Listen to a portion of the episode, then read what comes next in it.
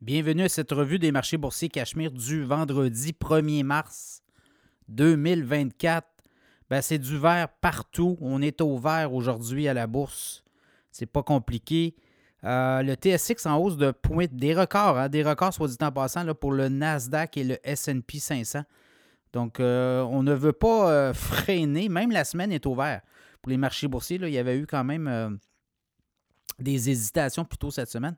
Mais là, euh, je regarde, tout est ouvert. Le TSX en hausse de 0,9% 21 552. Le SP 500 en hausse de 0,8 5 137 points. Le Dow Jones, on a battu le record d'hier, 39 087 points en hausse de 0,2% Le Nasdaq en hausse de 1,1% 16 274 aussi là un record euh, qui euh, n'a pas été vu depuis quoi? Novembre 2021.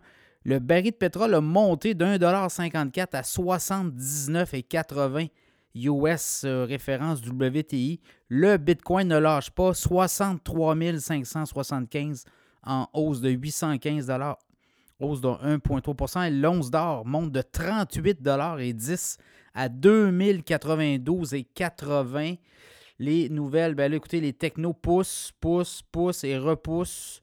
Donc, euh, il y a des sommets, là. Nvidia, 822 Nvidia a monté de 4% On a franchi les 2000 milliards de capitalisation boursière. Première fois de son histoire. Euh, AMD en hausse de 5,25% Meta a franchi les 500 dollars en hausse de 2,4% donc, c'est un peu ça qu'on voit. Dell, des très bons résultats. Hein? Dell a monté de 31,6% On a eu des sondages aussi aux États-Unis sur euh, l'humeur des consommateurs.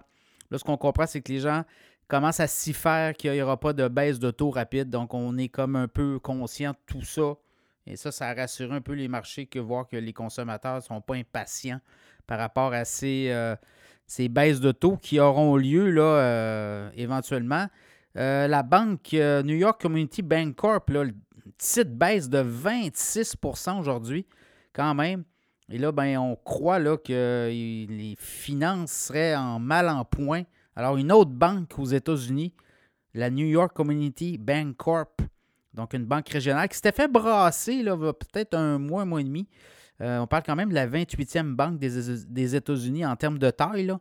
116 milliards d'actifs. Ben écoutez, elle se fait brasser pas à peu près. le titre encore dégringolé. Aujourd'hui, de 26% On parle d'un titre à 3,55 Ça va être à suivre. Là.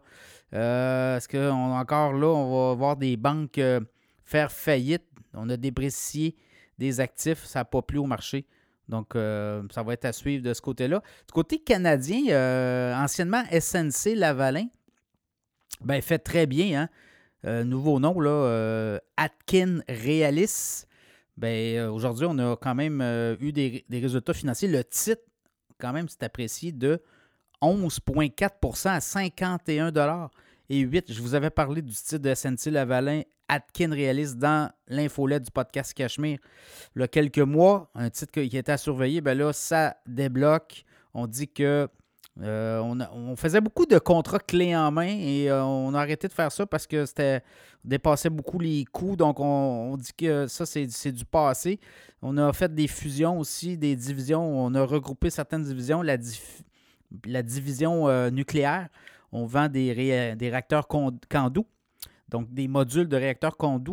il semble avoir un marché pour ça, très porteur. Donc, Résultat, quand même, là, euh, on parle de profit net de 90 millions au dernier trimestre versus une perte de 54,4 millions, donc une amélioration, et des revenus de 2 milliards sur euh, les derniers trois mois. Donc, le titre de Atkin Realis s'est envolé à la bourse. Lundi, ben, d'autres encore euh, résultats financiers, ça va être à suivre. On va avoir euh, d'autres indicateurs. Mercredi, n'oubliez pas, la Banque du Canada va nous dire si elle euh, baisse les taux ou on demeure statu quo. Je pense qu'on va demeurer statu quo, de ce que je peux comprendre et décoder des messages, mais on ne sait pas. Hein. on n'est pas à l'abri d'une décision qui pourrait peut-être précipiter l'économie canadienne en oxygène, mettre de l'oxygène. Alors, à suivre.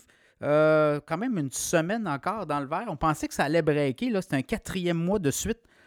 Novembre, décembre, janvier, février, quatre mois en fil. Est-ce que le mois de mars sera encore euh, très positif pour les marchés boursiers? Parce qu'après ça, c'est des hausses de taux.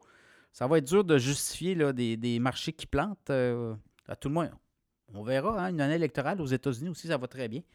Donc, les marchés boursiers qui font très bien